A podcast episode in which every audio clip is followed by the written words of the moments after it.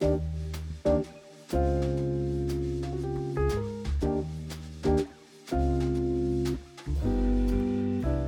Zuhörer und Lean-Begeisterte, herzlich willkommen zu unserem neunten Leadencast von Sultani Training und Consulting. Diesmal der neunte. Heute sprechen wir wieder über das Thema The Potential of Lean. Dafür haben wir heute einen Gast im Podcast, der wahrscheinlich gar nicht weiß, was die Lean-Methoden bedeuten, aber durch seine Entwicklung als Koch für die besten Häuser der Welt und seine Erfahrung in vielen anderen Stationen seines Lebens sind Themen wie Organisation und Abläufe eine natürliche Notwendigkeit. Ich wage zu behaupten, ein erfolgreicher Restaurantbetrieb kann gar nicht existieren ohne entsprechende Methoden, die im Prinzip aus der Lean-Theorie stammen.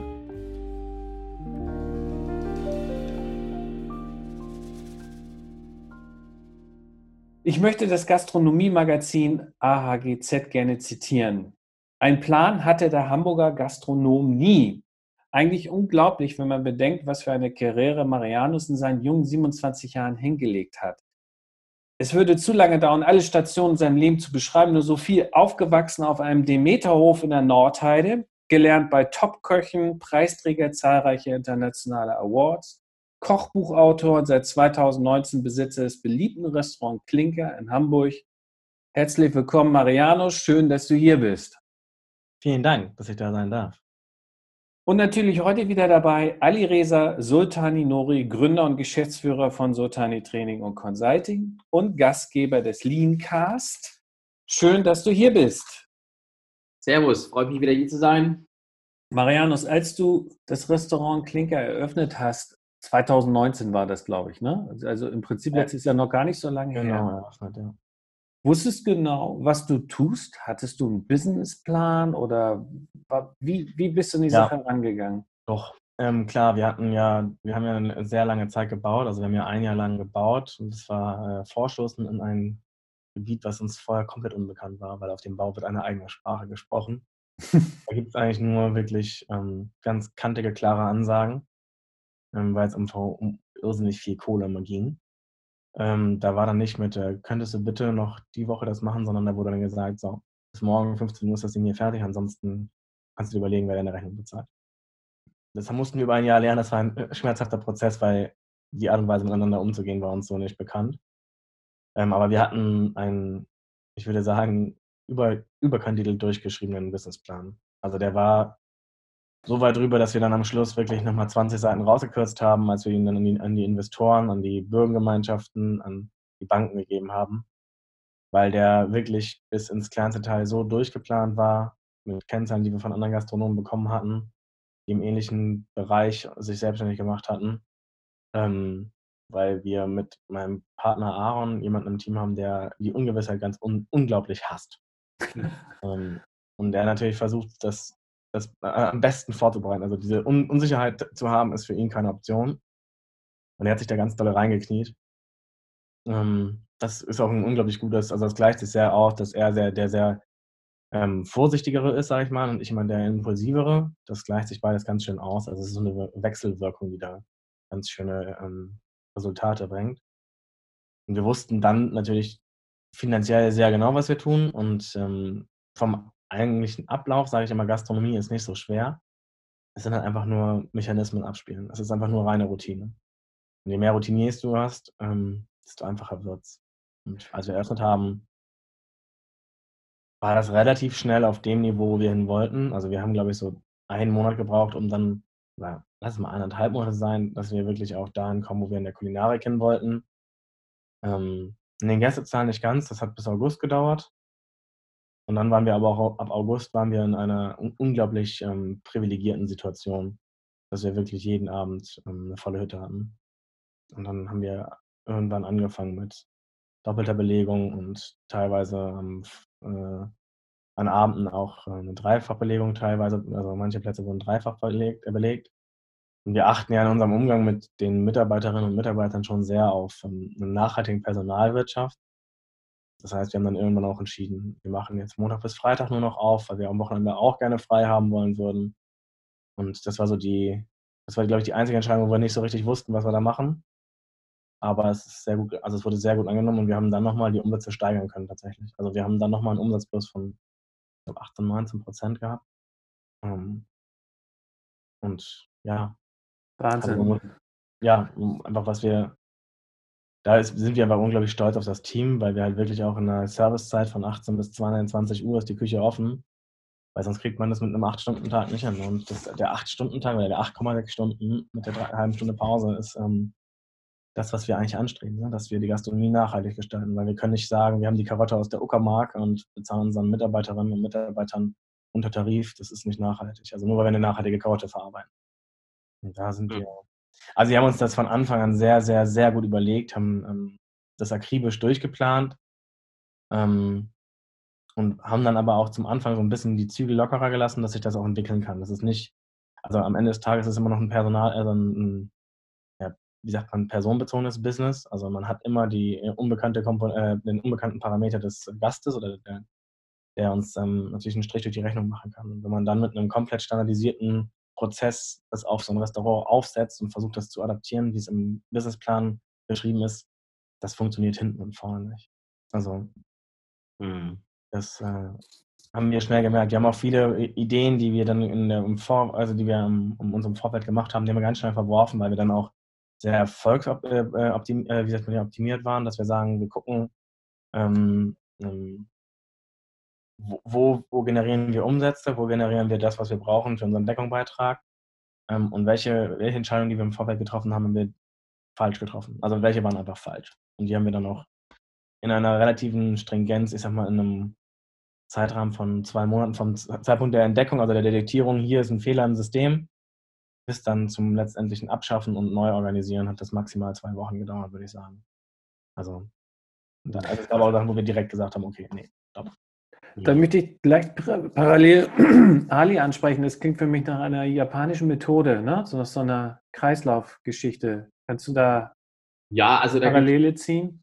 Definitiv. Also ich denke, da gibt es ganz viele Methoden, die man jetzt mal ansprechen könnte, äh, von PDCA bis hin zu irgendwelchen äh, PPL-Techniken, also praktische Problemlösungstechniken.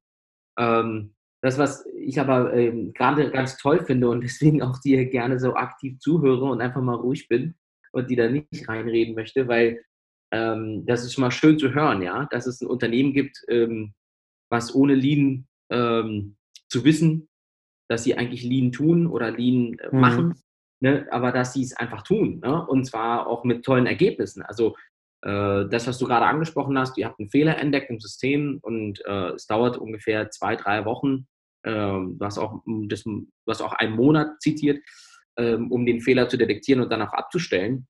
Das ist eigentlich das Ziel. Ja? Das ist ja das Ziel, Verschwendungen zu identifizieren, ähm, um Prozesse zu verbessern. Und dann hast du noch was ganz Wichtiges gesagt, was unfassbar falsch verstanden wird, wenn immer Leute halt Lean immer hören, Nachhaltigkeit. Ja?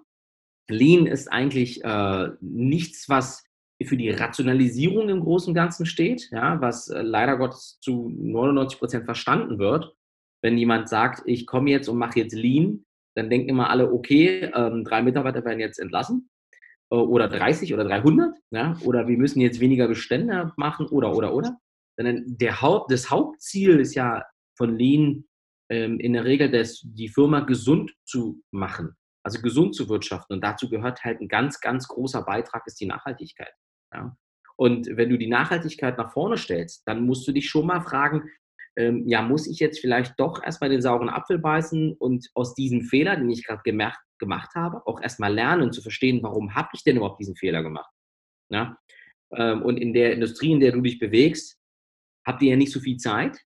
Äh, das liegt A wahrscheinlich am, an den Kunden, wie du es gerade selber angesprochen hast. Ne? Wenn du jetzt eine Woche lang irgendwie ein schlechtes Essen servierst, dann wird da wahrscheinlich nicht mehr kommen, der Gast. Das heißt, du musst schnell agieren. Das zweite ist aber auch, denke ich jetzt auch mal, das ganze Thema Liquidität. Ähm, also die Rücklagen, von denen du auch gesprochen hast. Und ähm, ja, und das dritte ist das Thema Ruf. Ne? Also umso, also so, umso größer ein OEM ist, umso mehr Fehler kann er sich erlauben. Ich glaube, da gibt es ja einen Grad. Für unsere Hörer, OEM? Ähm, ja, ich sag jetzt mal die größten Automobilhersteller, sag es mal einfach mal so, ne? Und ähm, da gibt es da gibt's, äh, jetzt zum Beispiel ja einen ganz großen, ne?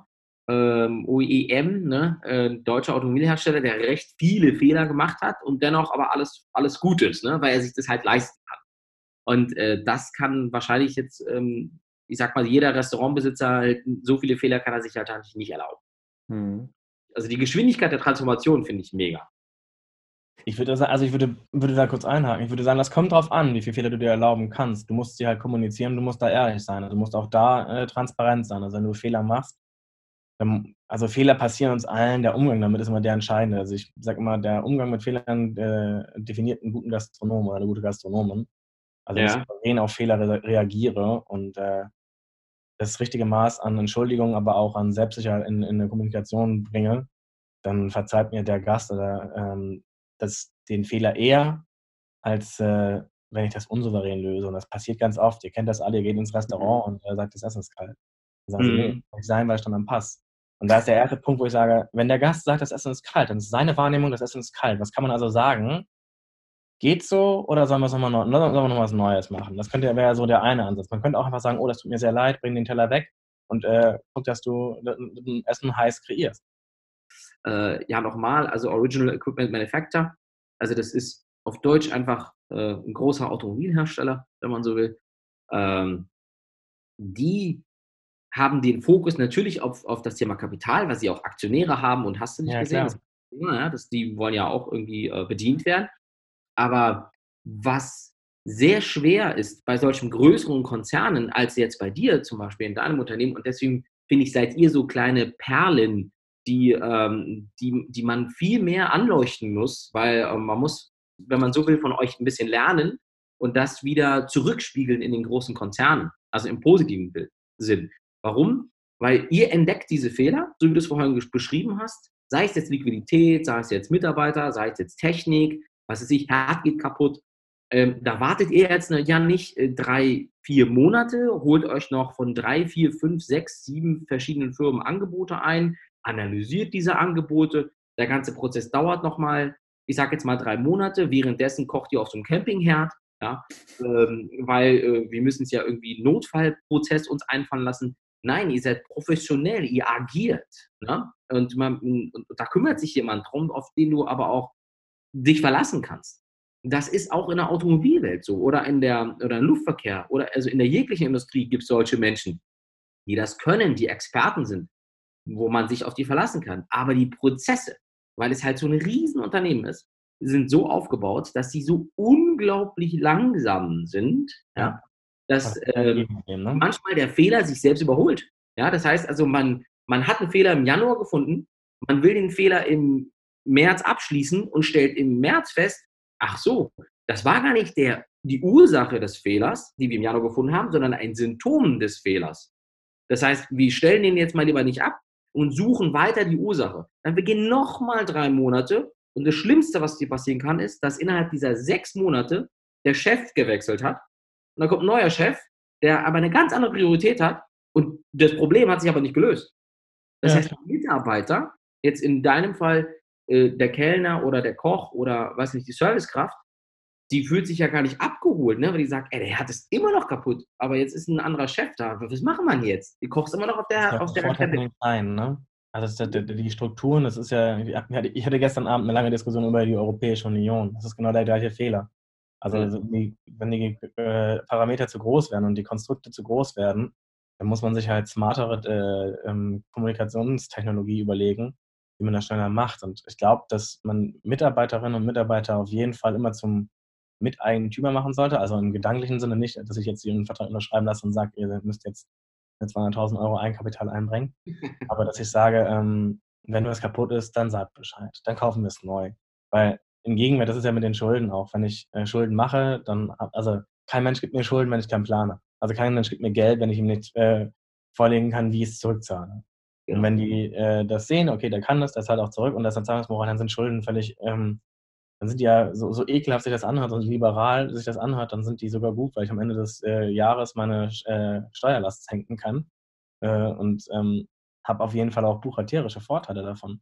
Aber das muss man den Leuten halt auch vermitteln, dass sie auch verstehen, es, äh, es wird geändert. Es wird natürlich sofort umgesetzt. Und wenn jemand sagt, ähm, ich, das war ein Fehler in der Gastronomie, der mich immer tierisch genervt hat. Also wir in, in einem sehr namhaften äh, Berliner Fünf-Sterne-Hotel war das immer so, dass wir uns in der Küche die Bleche von den anderen Outlets klauen mussten. Also wir mussten diese großen Gastronomenbleche, die mussten wir uns zusammensuchen, weil schlichtweg zu wenig da waren. Und immer wenn ähm, dann äh, Leihgeschirr im Haus war, dann kam immer der äh, Hoteldirektor runter und meinte, dass jetzt diese Bleche bitte wieder zurückgegeben werden sollen, weil das kostet Geld, die zu leihen. Und wir haben sie halt einfach schlicht und einfach nicht zurückgegeben, weil wir unsere Arbeit besser erledigen konnten. Mhm. Das wurde schlichtweg nicht gemacht und ich habe ein Jahr da gearbeitet und es kam einfach nichts. Und das ist der Punkt, wo ich sage, wenn uns irgendwas fehlt, dann sagt Bescheid, wir bekaufen das und zwei Tage später ist es da, weil es ist mir egal, ob ich sage, ich würde, das andere, ich würde den äh, Schritt ohne dieses Equipment schaffen, ähm, aber dann rechne ich meine Zeit mal dagegen. Das muss ich den Leuten zeigen und mhm.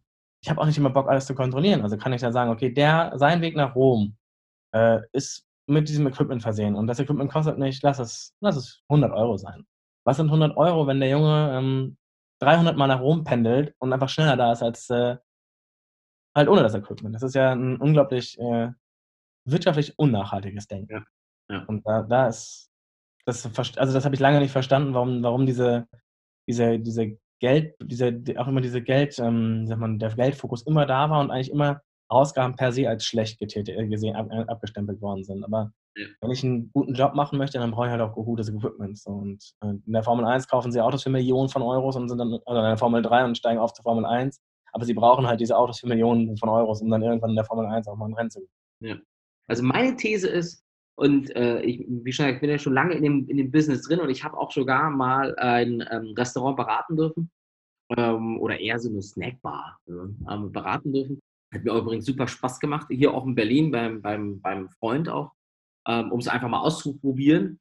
Aber meine Erfahrung ist, in allen Projekten, ich war ja auch mal beim namhaften Hotel hier in der Beratung tätig, äh, ist, dass viele diesen Prozessblick nicht haben. Also vor allen Dingen die Vorgesetzten. Also wenn du jetzt dieses Beispiel von dir genommen hast, mit, ähm, wo du in Berlin in der namhaften ähm, Fünf-Sterne-Hotel gearbeitet hast, die Hoteldirektoren zum Beispiel, die haben meistens diesen Prozessblick nicht. Die sehen nur ihre Kennzahlen, sehen, ähm, die Kosten der Küche gehen gerade hoch ne, und sehen dann irgendwelche Einnahmen, irgendwie sind nicht da, verstehen aber nicht, dass die Einnahmenseite jetzt gar nicht aus, der, aus dem Prozess der Küche irgendwie hergeleitet worden sind, sondern aus der Prozess, dass die einfach die Zimmer nicht verkauft werden zum Beispiel oder dass die Bar gerade irgendwie weniger Umsatz macht oder dass die Kosten des Housekeepings hochgegangen sind, weil ständig irgendwelche Rockstars irgendwas kaputt machen.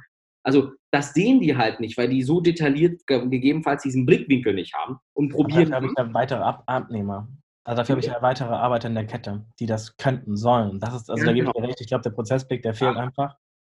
Und ich denke mir, am Ende des Tages sind wir immer noch in einem individuellen Business. Also wir sind nicht in dem im Laufband okay. von, von dem Autohersteller, ja. ähm, wo einfach nur Schweißpunkte gebraucht werden und, und nicht mehr und nicht weniger. Ähm, sondern wir sind, ja, wir, wir haben Gäste da, die sich alles immer direkt anders überlegen können. Und ihr glaubt nicht, was man hört, dass die Leute sagen, ich hätte gerne ein Latte Macchiato und dann bringst du ein Latte Macchiato, ich wollte doch eine Flasche Champagner. Also solche Arschlöcher gibt es halt wirklich. Das machen sie auch mit Absicht. Also kann mir keiner erzählen, was du möchtest. So dolle ähm, vergesse ich, kann kein Mensch sein. Ähm, aber das, da, da, muss man einfach auch einfach schauen. Und ja. ich glaube, Abteilungsleiter haben halt genauso wenig diese, diese, diese Blicke, die, die, das, die, diesen Prozessblick. Ich glaube, die, die, die Wirtschaftlichkeit, die ein Hoteldirektor im Auge haben muss, die ist mir durchaus bewusst. Und gerade wenn es dann ein, ein, Konzern ist, der noch an der Börse dotiert ist, ja. ähm, der eine Aktionäre hat, die äh, auf Dividenden hoffen. Und da ist aber auch die Sache, ich, wie lange, also das ist wie, wie, wie den Baum jeden, jedes Jahr leer zu pflücken und nicht auf die Vermehrung des Baumes zu, äh, zu, zu achten. Weil immer wird der Baum keine Früchte mehr geben und dann ist er tot und dann wird es keine, keine Früchte mehr geben. Also, dass man das immer so ein bisschen in so einer ja, Leben und Leben lassen. So eine Balance, ne? Hat. Und das ist äh, gerade in diesen großen ähm, Hotels, das ist, ist es äh, meines Erachtens nicht mehr die richtige Gastronomie. Also das ist halt wirklich System, System, System, nur halt mit viel zu viel Individualisierung. Und da ist der Fehler im Detail. Also, dass man diese Standards und diese Kennzahlen in jedes einzelne kleinste Outlet reinbringt. Und ich würde es so machen, ich würde sagen, okay, pass auf, wir haben hier einen Abteilungsleiter. Ich möchte von dir Zahlen haben, die in mein System reinpassen. Und du hast zwei Monate Zeit, dein System zu, äh, zu adaptieren und zu sagen, wie ist dein System? Und dann kann der ja immer sagen, okay, zwei Monate werden mir nicht reichen für die, für die Veränderungen, die ich hier vornehmen muss. Und die wirklich guten, äh, die wirklich guten Leute, die sich auf diese Jobs vorstellen, die kommen dann auch nicht, weil in diesen Hotels halt einfach dann sagt, nee, zwei Monate mehr kriegst du nicht oder ein Monat mehr kriegst du nicht. Und das ist dann immer so, also ich habe ein, ein, Auto mit einem Motorschaden und mhm. kriegt einen Auspuff, um das zu regeln. Ähm, das funktioniert nicht. Das wird auch niemals funktionieren. Und, ähm, da ist der, meines Erachtens der Fehler. Das ist wie mit diesem Fehler erkennen, ihn verändern und das also detektieren und dann ausmerzen. Ja? Also ich, hab, mhm. ich muss für Veränderungen ja immer Zeit bekommen. Und dass man natürlich am Ende des Tages an seinen monetären ähm, Umsätzen gemessen wird, halte ich in der Wirtschaftlichkeit, in der wirtschaftlichen Nachhaltigkeit für einen großen Fehler, weil ähm, Faktoren wie eine hohe Personalzufriedenheit, eine geringe Fluktuation, das sind ja alles Kosten, die nicht berechnet werden. Und gerade wenn ich sage, ja. Personalzufriedenheit. Ein zufriedenes Personal bringt mir 1,9 mal mehr als unzufriedenes Personal. Ja. Also das ist, wir sagen ja mal so, in der Betriebswirtschaft, ein Mitarbeiter oder eine Mitarbeiterin muss 1,7, das 1,7-fache ihres Gehalts erwirtschaften für die Firma. So, da kann man eine 1,9 drauf packen, wenn die motiviert sind, weil die sich anstrengen, weil die auch merken, okay, da kommt jemand und sagt Danke. Das, sind so ganz leichte, ganz, ganz weiche Faktoren, die kein Geld kosten. Also die mhm. einfach kein Geld kosten. Und äh, das Anwerben von Personal, wie, wie viel zahlt man an, an, an Stellenportale für, für, äh, für Anzeigen? Nicht? Und das beste Beispiel, muss man immer sagen, ist hier bei uns in Hamburg ist Blockhaus. Die Leute sind seit 13 Jahren in, in, in, in, im Elysée, also der, der hat ja das Grand Elysée, das ist ja vom Eugen Block das Hotel. Und die Leute sind da seit 13 Jahren, weil der sich darum kümmert, dass es denen gut geht, weil der denen ein übertarifliches Gehalt zahlt, weil die ihre acht Stunden haben und jede Überstunde wird ausgeglichen.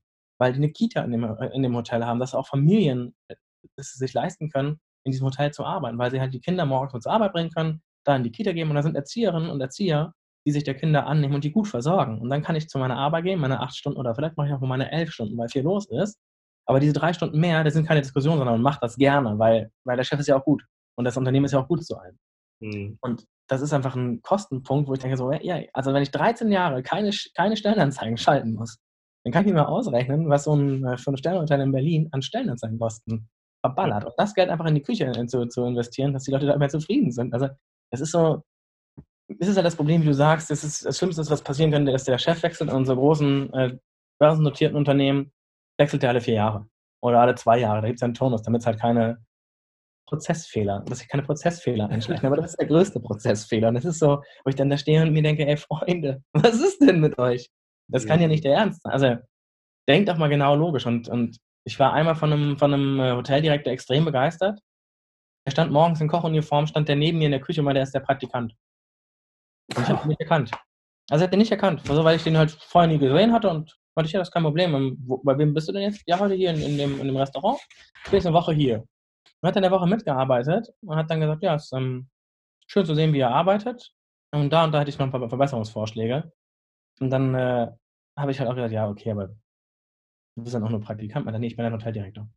und dann ist mir natürlich die Kinder da runtergefallen, aber er hat das unglaublich charmant gemacht und einfach gesagt, naja, ich will ja auch sehen, was ihr hier macht. Also ich kann ja nicht über euch entscheiden, wenn ich keine tiefgehenden Entscheidungsgewalt, also wenn ich keine äh, tiefgehenden fundierten Kenntnisse von dem Bereich habe. Und wenn mein Abteilungsleiter, der war kurz vorher entlassen worden, also das war das Problem, ne? der konnte ihm halt auch keine Daten, keine Fakten liefern, dann hat sich das halt selber angeschaut und dann denke ich mir so, ja, das wäre doch mal, also das verlange ich von nicht jedem Hoteldirektor auf dieser Welt, aber sich so einen Blick mal für das Detail zu nehmen oder eine Sekunde mehr Zeit zu nehmen und zu sagen, okay, ich schaue mal, wie es da unten ist und, und wie es in der Küche ist und wie es im Service ist oder wie es im äh, Housekeeping ist und im Room-Service.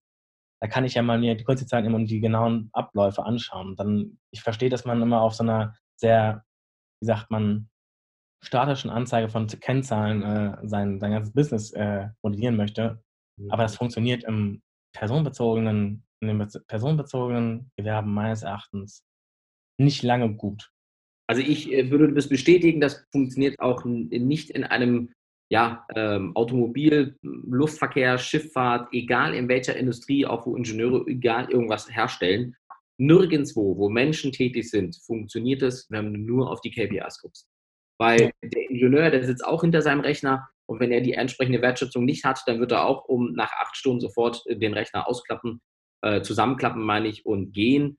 Und auch äh, mit seinem Geist. Also wenn der Ingenieur nicht motiviert ist, ähm, dann wird er auch nichts neu groß erfinden wollen. Ne? Ich meine, der bastelt ja, ja. die Schrauben, die er schon immer gebastelt hat, aber er hat keine Innovation und sagt, okay, warum Schrauben? Ja, warum machen wir es nicht kleben oder was weiß ich? Ne? Oder warum drucken? Ja.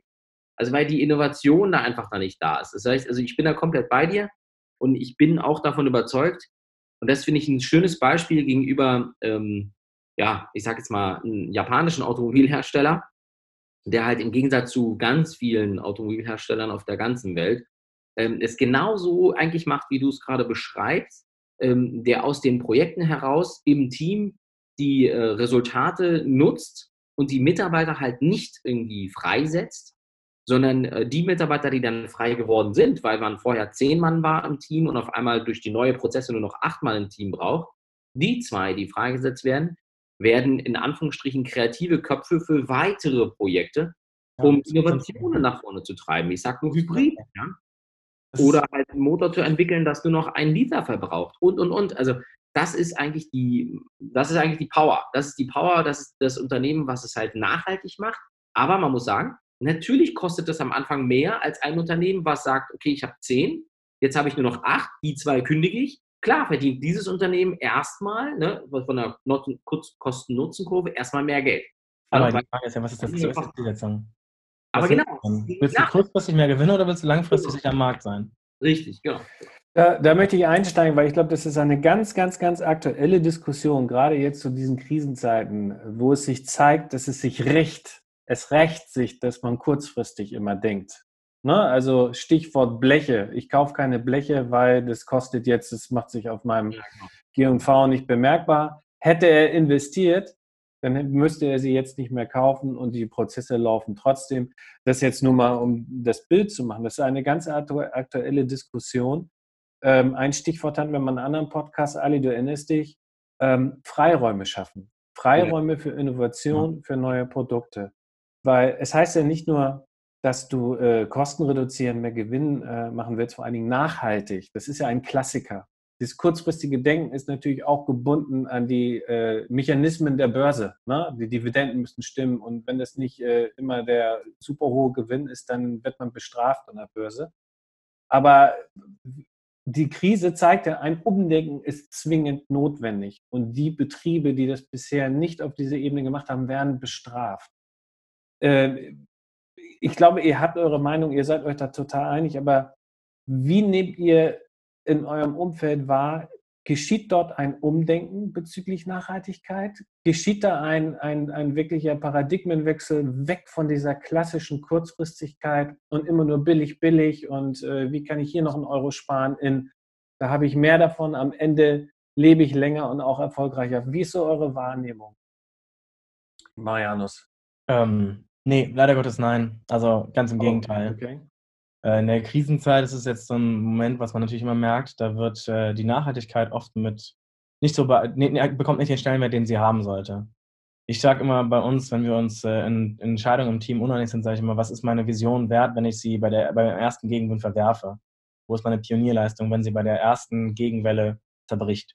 Das ist mhm. keine Pionierleistung. Dann war es ein Gespinst, was irgendwie eine Zeit lang in einem Rahmen gut funktioniert hat. Aber die, der Gedanke, Dinge anders zu machen, ist er erst dann wirklich anders, wenn er halt auch in, in den extremen Situationen standhält.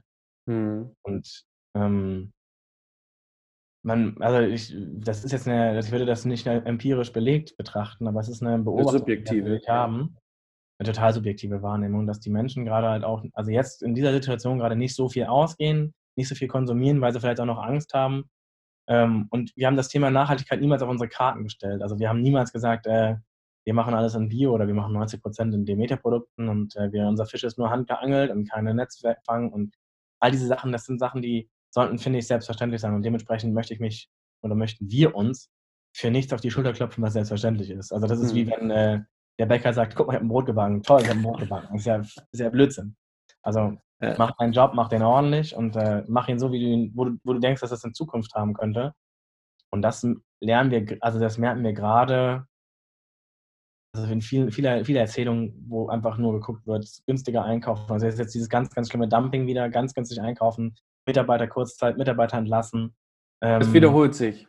Das total. Und das ist, also so, so, so leid mir das tut, ich sehe da auch keine große Entwicklung in unserem äh, wirtschaftlichen Denken weltweit, weil wir hatten die Krise 2008, wo einzelne Unternehmen durchgekommen sind, die einfach sehr nachhaltig gewirtschaftet haben. Also es gibt so eine GLS-Bank, die dann äh, durch diese Wirtschaftskrise 2008 durchgegangen ist und mit einem Gewinn von 6% im Jahr 2008 äh, aus der Krise gesteuert ist. So.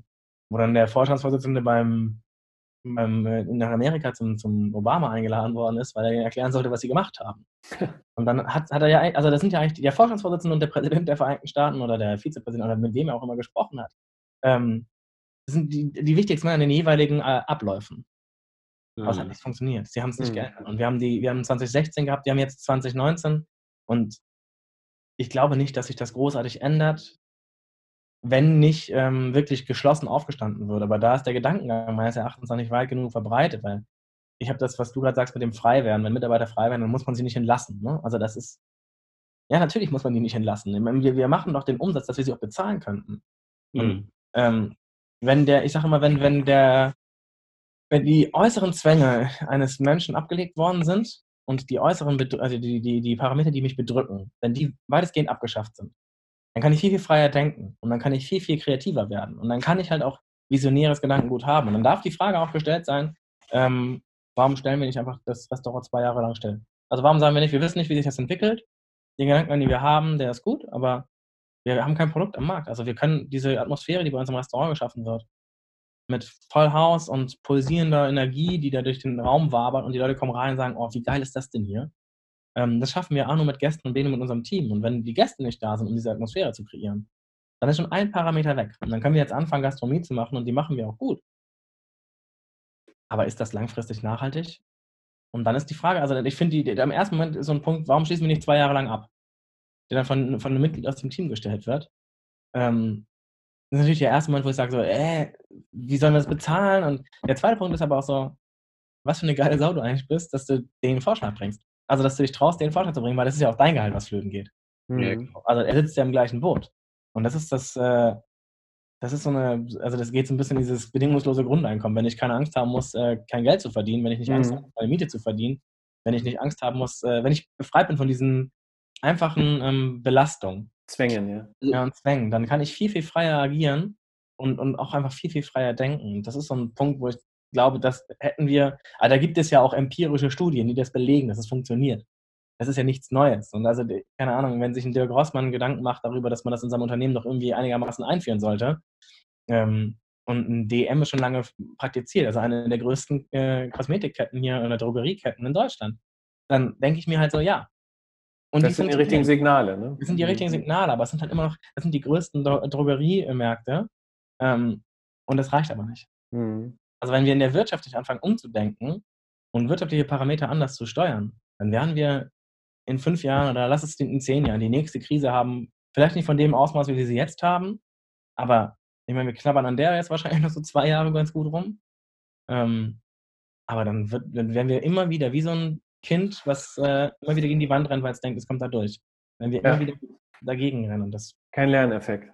Ja, ich, gar nicht. Und das ist so der, der, das ist der Punkt, der mich als, oder der, nee, der uns als logisch denkendes Team eigentlich manchmal echt verzweifeln lässt. Weil man einfach denkt, das kann doch nicht sein. Das kann doch nicht sein. Warum, warum macht ihr das denn so? Und dann kommen halt, dann, dann in der Argumentation wird immer von den Leuten, die dann in diesen Parametern drin sind, wird dann immer direkt ins, in den Prozess eingegangen. Es wird gar nicht auf das große Ganze, auf den Rahmen geschaut, sondern es wird immer nur auf die Prozesse geachtet. Und die Prozesse werden optimiert, aber, also so in Anführungsstrichen, aber richtig ändern können sie das, werden sie das, den, den Rahmen nicht. Und das ist meines Erachtens, das, deshalb finde ich das ganz schön, dass es in Japan Autobauer gibt, die sagen, wir stellen die nicht frei. Also wir, wir schmeißen sie nicht raus, sondern. Sondern stecken sie in Innovation. Mhm. Vor allem, sind, sie sind im Gedankengang ja im Unternehmen. Also sie sind, sie sind ja zu Hause. Das ist ja ihre Familie, sage ich auch wieder in Anführungsstrichen. Äh, äh, äh, die sind da ja, die sind ja, die fühlen sich da ja wohl und die wissen, dass dadurch ihre wirtschaftliche Sicherheit äh, natürlich auch abhängt. Aber sie müssen halt, äh, das, das Geld ist nicht permanent der erste Faktor, an den sie denken. Und wenn man sich die nachfolgenden Generationen anguckt, also jetzt meine Generation, die danach kommen, dann ist Geld halt einfach nicht mehr das Wichtigste. Dann ist es halt der Geist, die Selbstentwicklung und so weiter. Ali, du hast ja auch einen gewissen Blickwinkel auf diese Dinge, wenn wir jetzt das Thema Nachhaltigkeit und Gesamtzusammenhang mal betreffen. Wie ist so deine Wahrnehmung? Also ich würde ähm, das vielleicht nicht so radikal sehen. ähm, ähm, also ich habe äh, ich hab allein schon durch die ganzen Kunden, die wir haben, bin ich schon der Meinung, dass du da auf jeden Fall einen Wandel spürst ähm, auf Abteilungsleiterebene, auf Hauptabteilungsleiterebene, aber das sind halt alles konzerngetriebene Kunden, die wir haben. Das heißt also, darüber haben wir schon gesprochen, das heißt, wenn die Kennzahlen auf der CEO-Seite oder auf der Board-Seite nicht ganz passen, dann treffen die leider, muss ich sagen, zu 99 Prozent immer die falsche Entscheidung, nämlich zu sagen, okay, komm, wir haben jetzt keine Zeit für Projekte, wir haben jetzt keine Zeit für Sparen, ähm, wir müssen jetzt einfach mal die Abteilung schließen. Und äh, da ist das, was du jetzt die ganzen Jahre dort in den Projekten aufgebaut hast, geht so verloren, weil du ja von Vertrauen sprichst, von Nachhaltigkeit sprichst, von Wertschöpfung sprichst und auf einmal kommt eine Krise und dann wird die ganze Abteilung geschlossen. Ähm, insofern, äh, ja, also ich gebe Mariano so halb recht. Äh, wir müssen alle noch lernen. Wir müssen alle noch lernen. Ähm, die Wirtschaft muss noch lernen. Die Menschen, die die entsprechende Verantwortung haben, müssen sich mehr zutrauen. Also mehr, mehr auch einfach zu sagen, nein, wir gehen jetzt diesen Weg nicht, auch wenn er uns Millionen und, oder Milliarden von Euros kostet, weil wir wollen danach Billionen verdienen. Ja, ähm, einfach mal aus dem Aspekt, weil es gibt tolle Beispiele. Es gibt wirklich tolle Beispiele. Einmal auf der japanischen Seite, aber auch in Amerika gibt es tolle Unternehmen. Ich will immer für die ganzen Jungs hier keine Werbung machen, aber ähm, gibt es wirklich tolle Firmen, die jahrzehntelang Minus machen, aber die jetzt gerade extrem wie eine Rakete, ne, ja, äh, ich glaube, dann weiß jeder, was ich meine, ähm, gerade in den Weltall schießen. Und, ähm, und, und, und, das sind für mich Visionäre, das sind Entrepreneure, die dann sagen, ey, hör zu, ja, wie läuft gerade nicht so gut, aber wir glauben an unser Produkt, wir glauben an unsere Leitlinien, wir stehen unserer Vision treu und geben der Vision halt die Möglichkeit zu wachsen. Und äh, dazu brauchst du halt Nachhaltigkeit, dazu brauchst du halt äh, diese ganzen, meines Erachtens diese ganzen Lean-Tools, die wahrscheinlich so ein Koch ähm, ja auch Intus hat, wenn er dementsprechend ähm, einen entsprechenden Stellenwert in der Gesellschaft haben möchte oder mit seinem Restaurant halt erfolgreich sein möchte, muss er halt automatisch Lean-Tools anwenden, ob er will oder nicht. Und ähm, ich glaube, das ist das Thema. Ich würde schon sagen, dass die Industrie den Wandel ähm, merkt, aber noch sich nicht ganz traut, in die richtige Richtung zu gehen. Das würde ich auch so sagen, ja. Äh, äh, ich glaube, um da mal einzusteigen, um auch so die Brücke zu einer der letzten Fragen zu stellen, ähm, weshalb ein Wandel noch nicht stattfindet oder noch nicht in dem Maße stattfindet, wie wir ihn wünschen, sage ich jetzt mal so, für eine nachhaltige Welt, ist ja oft der Mensch selber. Inwieweit er veränderungswillig ist oder auch, wenn du 20 Jahre in einer Firma bist und plötzlich heißt es, du darfst nicht mehr den rechten, sondern nur den linken Knopf drücken, dann ist das ja schon eine kleine Katastrophe, sage ich jetzt mal so. Oder wenn du immer, sage ich mal, äh, mit Butter äh, äh, gebraten hast und jetzt solltest du es mal mit Öl versuchen, dann ist das ja auch schon ein, für viele ein qualvoller Prozess der Veränderung. Nun, äh, an euch beide gerichtet, wie groß oder welche Rolle spielt auch bei der Einstellung der Mitarbeiter der Veränderungswille oder die Fähigkeit, ständige Veränderungen, äh, sage ich jetzt mal, mitzutragen? Weil das ist ja nicht selbstverständlich. Ich meine, Marianus, du wirst deine eigenen Erfahrungen haben, sowohl über Führungskräfte als auch Kollegen es gibt unterschiedliche Level, sage ich jetzt mal so, an Flexibilität der Mitarbeiter. Ist das für dich eine entscheidende Rolle? A, wie der Mitarbeiter, wie flexibel er im Kopf ist? Und B, kannst du ungefähr sagen, wie ticken die Menschen? Was sind so deine Erfahrungen? Ist da viel, viel Potenzial? Ja oder nein? Also ja, der, der, der, der Wille zur, der, zur permanenten Veränderung, der ist bei, glaube ich, bei keinem von uns Menschen wirklich da. Also das ist permanent verändern. Also wir sind ja, so doof das klingt, Gewohnheitstiere. Aber eine Begeisterungsfähigkeit, die spielt für mich schon eine übergeordnete Rolle, weil wenn ich jemandem sagen kann, schau mal, das ist dein Produkt und das ist dein Weg. Und jetzt zeige ich dir meinen Weg und mein Produkt. Mhm. mein Weg schneller, also dieser, der, der, die, die, die, diese ähm, Sprichwort zu sagen, viele Wege führen nach Rom, ähm, wenn deiner schneller und besser ist als meiner, dann nehme ich doch deinen. Ich wäre ja blöd, wenn ich meinen nehme, nur weil ich mich nicht verändern möchte. Die Begeisterungsfähigkeit dafür, andere Wege zu gehen, das finde ich, ist wichtig. Und ähm, das ist, also das merke ich bei uns im Team, dass die Leute, die mit, uns da sind, die ähm, neben, wenn wir Veränderungen irgendwie annoncieren oder Prozessabläufe äh, ändern, dann nehmen die das am Anfang schwer an. Also tun sie natürlich schwer und wenn man es dann aber einfach einmal zeigt, das war die Erfahrung, dass man sagt, okay, aber das hier ist doch viel schneller und es schmeckt dann auch noch besser. Dann sagen sie, ja, okay. Dann, sagen, dann, dann kann er auch manchmal sagen, ähm, ja, aber ich will das lieber so machen. Dann sage ich, naja, gut, aber dann bist du halt eine Stunde länger da. Dann müssen wir den Deal machen. Du kannst es gern so machen, aber dann musst du halt auch damit leben, dass ich dir die Stunde nicht bezahlen möchte, weil das ist dann halt, wir haben den Weg und nur weil du dich nicht darauf einlassen möchtest, ähm, wir, haben, wir können das besser, wir können das schneller, wir können unsere Zeit für andere Dinge nehmen und wir können unsere Karte dann schöner gestalten. Wir können äh, verarbeitende äh, Prozesse in, in, Gang setzen. Wir können ganze Tiere kaufen, die verarbeiten, wenn wir eine Stunde mehr Zeit haben. Mhm. Ähm, natürlich jetzt nicht alles an einem Tag, aber gut. ähm, das ist gerade so, also diese Begeisterungsfähigkeit, die haben wir ein Glück und das geht dann, das, das dauert dann wirklich so ein, zwei Tage und dann ist es auch umgestellt. Also das beste Beispiel, wir hatten bei uns, ähm, wir haben zwei Kühlschränke und der eine ist direkt am Pass, also an der Speiseausgabe selber. Auf der anderen Seite des Herdes, der so einen Durchmesser von 1,50 hat, ist nochmal ein Kühlschrank. Und das ein Gericht äh, war in dem Kühlschrank, also die Zutaten für ein Gericht waren immer in diesem Kühlschrank. Und immer wenn dieses Gericht abgerufen worden ist, also bestellt worden ist, musste der Einkauf immer um den Herd rumlaufen und an diesem Kühlschrank das machen. Dann habe ich immer gesagt, aber wir können doch doch eigentlich, und das war dann auch mal ein Learning, wo ich dann immer meinte, so, ey, sag mal, wie blöd sind wir denn eigentlich? Wir können doch in den Kühlschrank hier vorne noch eine dritte Schiene einbauen, die müssen wir bezahlen. Wir können da ein Blech reinschieben und können die Sachen da drauf packen. Dann müssen wir hier vorne stehen und machen das hier vorne schnell fertig. Ist doch ganz einfach. Und das hat dann genau einen Tag gedauert und dann wurde es komplett umgestellt. Und dann wurde aber auch dieser, dieser Move genommen und gesagt, okay, können wir noch mehr in, diesem, in diese Richtung machen? Können wir noch mehr? Können wir bei den nächsten Gerichten vielleicht daran denken, dass wir gar nicht so viel Kühlplatz brauchen, sondern das sind halt Lebensmittel, die, die temperieren müssen. Dass wir alles von hier vorne machen können, dass wir gar nicht mehr auf die andere Seite des Herdes müssen, sondern dass wir dann nur unseren Backup haben.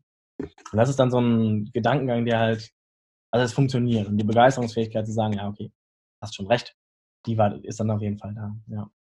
Vielen Dank für dieses Beispiel, Ali. Äh, das ist doch der Klassiker, ne? Der Arbeitsplatz optimieren. Genau. 5S oder wie heißt das? Korrigiere mich. Genau, genau. Also 5S, äh, Spaghetti-Diagramm, ähm, ähm, Kreidekreis, die er jetzt da zum Beispiel beschrieben hat. Ähm, also man guckt sich den Prozess an, wie, wie wird gerade gearbeitet und wenn du den Kreidekreis, also wenn du diese Kreidekreisübung machst, das bedeutet, man setzt sich, man stellt sich einfach in einem Kreis und genau in diesen Kreis stellst du dich rein und beobachtest quasi den Prozess und dokumentierst, was da gerade passiert. Am besten halt auch ähm, in Form von einem Layout, wo du dann den Mitarbeiter per Spaghetti-Diagramm, sagt man dazu, einfach mal guckst, wo er überall, überall langläuft.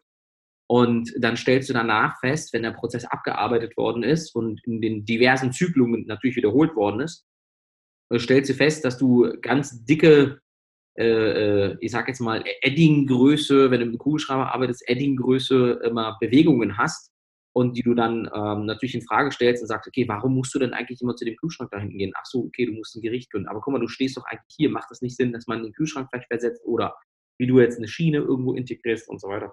Ähm, also ich, super, super. Also das war eine tolle Erklärung von diesen Methoden. Also ja. vielen Dank, Marianus. Ne? Es ist, es, das zeigt wieder, Marianus, du machst Lean, ohne dass es dir bewusst ist. Ja, Und das, genau. das, das ist das, was wir den Hörern klar machen wollen. Es ist keine Raketenwissenschaft. Natürlich steckt da noch ein bisschen mehr dahinter, aber es ist erstmal das Grundprinzip, worum geht es eigentlich? Ali, jetzt auch die Frage an dich gerichtet. Der Veränderungswille der Mitarbeiter. Welche Rolle spielt es und was hast du für eine Wahrnehmung, äh, wie da die Situation ist in unserer Bevölkerung oder arbeitenden Bevölkerung? Also ich würde sagen, ähm, und der Marianus hat es auch schon wieder mal richtig getroffen, ja. Äh, in dem Podcast sind wir uns irgendwie so sehr oft sehr einig.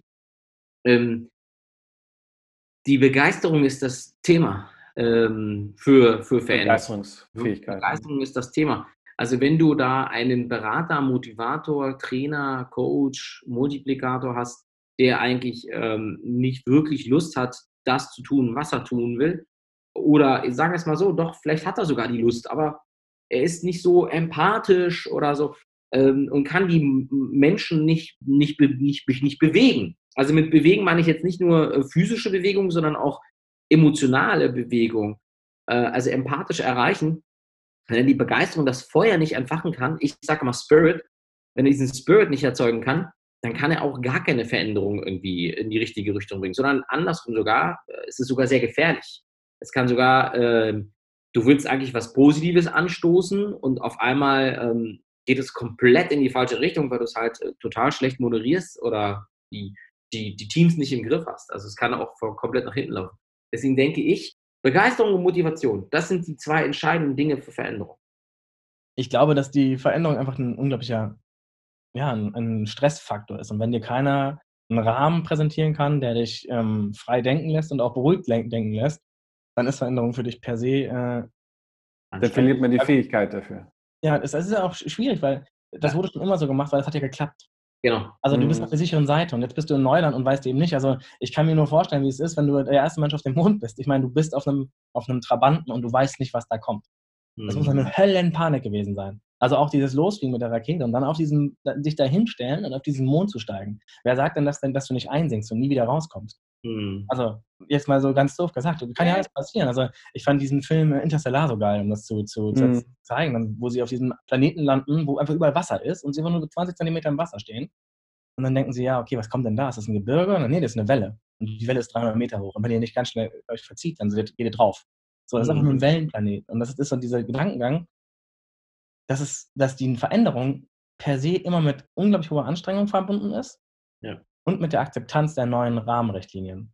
Ja. Das ist, glaube ich, also ich, ich, ich, ich gehe da irgendwie Teil mit, da bin ich d'accord, was du sagst, aber ähm, ich glaube, dass, dass, dass, dass der Mensch nicht unbedingt der wandelbarste ist mit den Konventionen, die wir leben. Also das ja, ist ich stimme, dir, ich stimme dir ja auch zu, aber ich denke, und du hast auch jetzt wieder, finde ich, genau das Richtige gesagt. Und das war auch, was ich vorhin meinte mit, ähm, wenn jemand etwas wenn ein Coach falsch moderiert oder falsch ähm, die Thesen oder, oder die, die Prinzipien des Unternehmens gerade oder von der Methodik gerade rüberbringt, und das machen teilweise schon recht viele leider in die falsche Richtung, und deswegen hat Lean auch so einen in Anführungsstrichen schlechten Beruf, ähm, weil es einfach falsch rübergebracht wird. Es wird, es wird grundsätzlich von, den, von dem Kunden teilweise falsch rübergebracht, als auch gegebenenfalls von vielen meiner Kollegen falsch einfach rübergebracht. Weil Lean per se erstmal nichts Schlechtes ist. Ja? Aber wenn du, ähm, wie du es gerade gesagt hast, Veränderung ist, ist ein bisschen schwierig, da, da stimme ich dir zu. Aber wenn du jemanden hast, den du, wie du schon, du hast das Beispiel gebracht, Eltern und so, wenn du so, so ein Role Model hast und dem du auch vertraust und äh, der dich auch begleitet, der dir beim, bei dem ersten Fehltritt jetzt nicht gleich den Kopf abhackt und dich kündigt, ja, oder dein Gehalt kürzt oder so, der dann sagt, okay, Fehler gehören zum Leben dazu, jetzt was haben wir daraus gelernt, welche Methode können wir jetzt anwenden, wie können wir das standardisieren, dass wir nicht mehr nach links abbiegen, weil es war nicht so schön links. Ne? Wir wollen ja weiter geradeaus fahren. Ähm, wenn du da jemanden hast, der ähm, als Multiplikator, Coach, Mentor ähm, dich begleitet bei der Veränderung, dann glaube ich, äh, kannst du Sterne versetzen, kannst du Berge äh, versetzen. Keine Frage. Das ist schon, also wir sind jetzt zum Mond geflogen. Also die Menschheit ist zum Mond geflogen, weil ja, genau. gab, die es geschafft haben. Und, und, und, und, genau, und jetzt fliegen wir wieder hoch. Ja? Also ich denke, ich denke, das ist, also ich bin totaler Fan der Veränderung, ja. Klar, logisch, sie gehört irgendwo zu meinem Business mit dazu. Ja, zu deiner DNA. Ja, oder so, aber ich weiß einfach auch, wenn, wenn man sich damit beschäftigt, ne, ist man, ist, steckt in uns noch so viel Power, so viel Innovationsgeist. Ja, sehr viel Kraft, ja, sehr viel mehr Möglichkeiten. Also ja, wir, Meinung, wir schöpfen die Möglichkeiten auch nicht ganz, also nicht ansatzweise genau. aus, was wir könnten. Wir könnten, genau. glaube ich, sehr viel mehr, wenn wir nur halt mit diesen Zwängen etwas befreiter werden und vielleicht auch das Umdenken in der Gesellschaft. Ähm, genau, und um da wieder vielleicht ja. ähm, bin ich der Meinung, dass in der Industrie schon mit den Kunden, die wir teilweise zusammenzuarbeiten, äh, zusammenarbeiten, also auf der Ab Abteilungsleiter, Hauptabteilungsleiter-Ebene, äh, schon recht viele Menschen so denken, dass sie sagen, okay, wir brauchen eine Veränderung und wir brauchen den richtigen Coach und äh, der uns dahin auch methodisch führt. Und da glaube ich schon, dass die Leute schon veränderungswillig sind und gerade auch leider durch diese Krise jetzt, die wir alle ja selbst gerade erleben und auch der Grund ist, warum wir jetzt den Podcast ja auf diese Art und Weise aufnehmen und nicht irgendwie ja. im schönen Kaminraum mit, mit einem schönen Getränk. Ähm, Professionell Mikrofon. ja, genau, genau. Also ich denke, ich habe immer eine Decke, ja. Ich habe immer eine Decke. Das, das, das, hat halt auch diese Auswüchse. Aber auch erst dieser Krise werden wir eine mega Veränderung erleben, die hoffentlich in die richtige Richtung geht. Ja? Aber Veränderungen sind per se erstmal äh, positiv. Also sehe ich genauso. Ich bin da auch, also ich sage auf jeden Fall, weil ich bin auch ein sehr neugieriger Mensch und äh, man kann einfach, wenn man, wenn man der Veränderung offen gegenübersteht, kann man unglaublich viel, viel erreichen. Und das ist, das ist, glaube ich, so das größte Learning, was wir von dieser Restauranteröffnung gemacht haben. Du musst es einfach machen. So doof das klingt, aber du musst es einfach machen. Mach dir Gedanken, mach einen guten Plan und dann mach's einfach. Also wir haben irgendwann letztes Jahr haben wir gesagt, wir, wir gehen gerne auf Festivals, der Aaron und ich. Und dann haben wir gesagt, lass mal ein eigenes Festival machen. Und dann hätte jeder, normale Mensch und jeder unserer Freunde gesagt, das ist doch viel zu groß, das kannst du nicht organisieren. Warum denn nicht? Wer sagt denn das? Also, das ist ja eine Blockade sondergleichen, wenn man sagt, dass die Spezialisierung die Triebfeder der Industrialisierung ist. Und das ist ja der Fehler schlechthin. Die, Indust die Spezialisierung hat eine Zeit lang dazu beigetragen, dass wir da sind, wo wir sind, aber sie ist aufgehoben. Und dann, dann, haben wir angefangen und dann hatten wir innerhalb von drei, vier Wochen hatten wir Zusagen von Künstlern, die die Idee von diesem Festival so gut fanden, die auch international bekannt sind. Also, wo man denkt, na, es geht doch. Und das sowas treibt dann auf. Wenn man sieht, es geht, ist es möglich, andere Wege zu gehen, die man eigentlich gar nie gelernt hat. Also ich bin nicht aufgewachsen in der Veranstaltungstechnik und Industrie. Aber man kann das durchaus machen. Man kann einfach So doof das klingt, man kann ganz viel bewegen. Nur hat man dann schnell in der Gesellschaft den Ruf als Paradiesvogel oder als umtriebig. Ja, genau. Ich meine, ich, ich, ich, wir haben in Amerika einen, einen Unternehmer, der ist Extra, äh, Exzentriker und äh, umtriebig und ähm, Innovator gilt, wo ich mir auch denke, ja, also der Mann hat PayPal in, äh, aus, aus, der, aus der Babywiege geholt, hat jetzt eine Autofirma, wo ich mir denke, ja, der kann, der ist bestimmt kein angenehmer Zeitgenosse. Also er ist jetzt bestimmt nicht der unkomplizierteste Zeitgenosse, aber guck dir an, was er erreicht hat. Ja. Und da denke ich so, ey, was ist an anderen Wegen so schlecht? Ja. Warum, warum sperren wir uns dagegen so? Und das ist so, das ist die Frage, die, die wir bei uns im Restaurant oft äh, ähm, thematisieren. Wie können wir diese, diese, diese starren Parameter einfach aufbrechen und sagen. Ja. Schön. Ich, ich, ich habe die Lösung dafür. Wir müssen zum Abschluss kommen, weil äh, ja. letztendlich habt ihr das Stichwort schon gesagt, äh, man sollte sich die Neugierde und Begeisterungsfähigkeit eines Kindes bewahren in sich. Also das Kind in sich mhm. bewahren und schon bist du eigentlich schon vorbereitet für die Welt. Und nicht das, was dir im Erwachsenenleben widerfährt, äh, verlernen, wenn man so will. Also so hört sich das, wenn wir es jetzt mal richtig philosophisch betrachten, für mich an. Zum Schluss, das machen wir aber ganz gerne, Marianus. Äh, denk an deine Hörer da draußen oder alle, die, die interessiert sind, die, die Entrepreneur werden wollen oder Führungskräfte. Was ist dein Takeaway ein Rat, den du mitgibst, wenn, wenn andere Leute ein Unternehmen gründen, ja, oder ein Gastronomiebetrieb? Was würdest du ihnen in kurzen Worten mitgeben? Man sollte die Fähigkeiten als Mitarbeiter oder Angestellter niemals verlernen, die Fehler hammerhart selber aufzuzählen, also auch die eigenen Fehler und die dann auch zu ändern. Also zu sagen, ich habe damals erlebt, es war so und es war schlecht, also muss ich direkt hier reflektiert sein und es nicht so machen, wie ich es damals erlebt habe und die Scheuklappen einfach mal von so auf weit offen äh, zu halten. Und deine Parameter ändern sich permanent, also deine Rahmenbedingungen ändern sich permanent. Alles, was dich tangiert, ändert sich permanent. Bleibt einfach offen. Also diesen, diesen starren Blick nach vorne, der hat uns, glaube ich, noch nie so richtig weit gebracht. Der hat uns noch nie so richtig geholfen.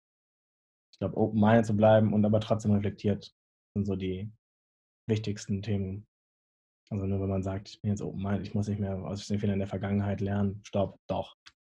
Also das ist der Fehler schlechthin, wenn man sich nicht selber auch optimieren möchte.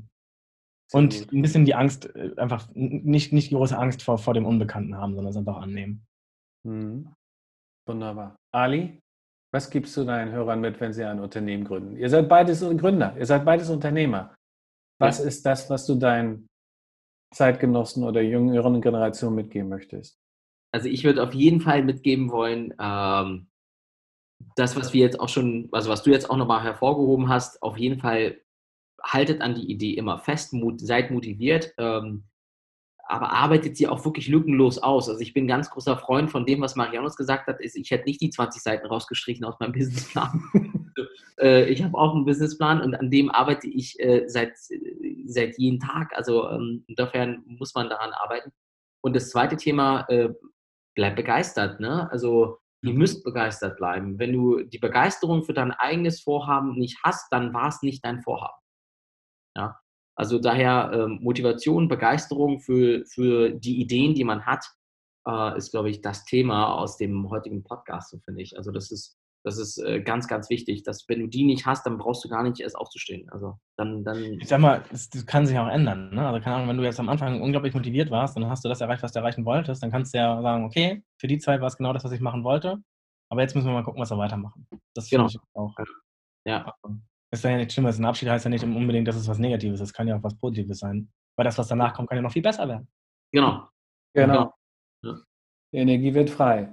Liebe Leute, vielen, vielen, vielen Dank. Marianus, Ali, vielen Dank für diesen intensiven Austausch. Das war eine hochspannende Unterhaltung. Ich habe viel gelernt und äh, aber auch die Erkenntnis, dass sich viele Dinge wiederholen und dass es äh, sehr viel auch mit gesundem Menschenverstand zu tun hat. Es ist alles gesagt worden. Äh, ich bedanke mich bei euch. Wir verabschieden uns. Vielen Dank vor allem auch bei unseren Zuhörern, dass ihr wieder dabei wart zum neunten Leancast von Sotani Training Consulting. Wenn euch der Cast gefallen hat, abonniert uns gerne über iTunes, Spotify oder Soundcloud, jetzt auch über, über YouTube oder besucht uns direkt auf unserer Website unter www.sultanitc.com. Vielen Dank, bleibt gesund und lebt lean. Ja, vielen Dank nochmal an Marius, vielen Dank nochmal an Olli und auf bald. Auf bald.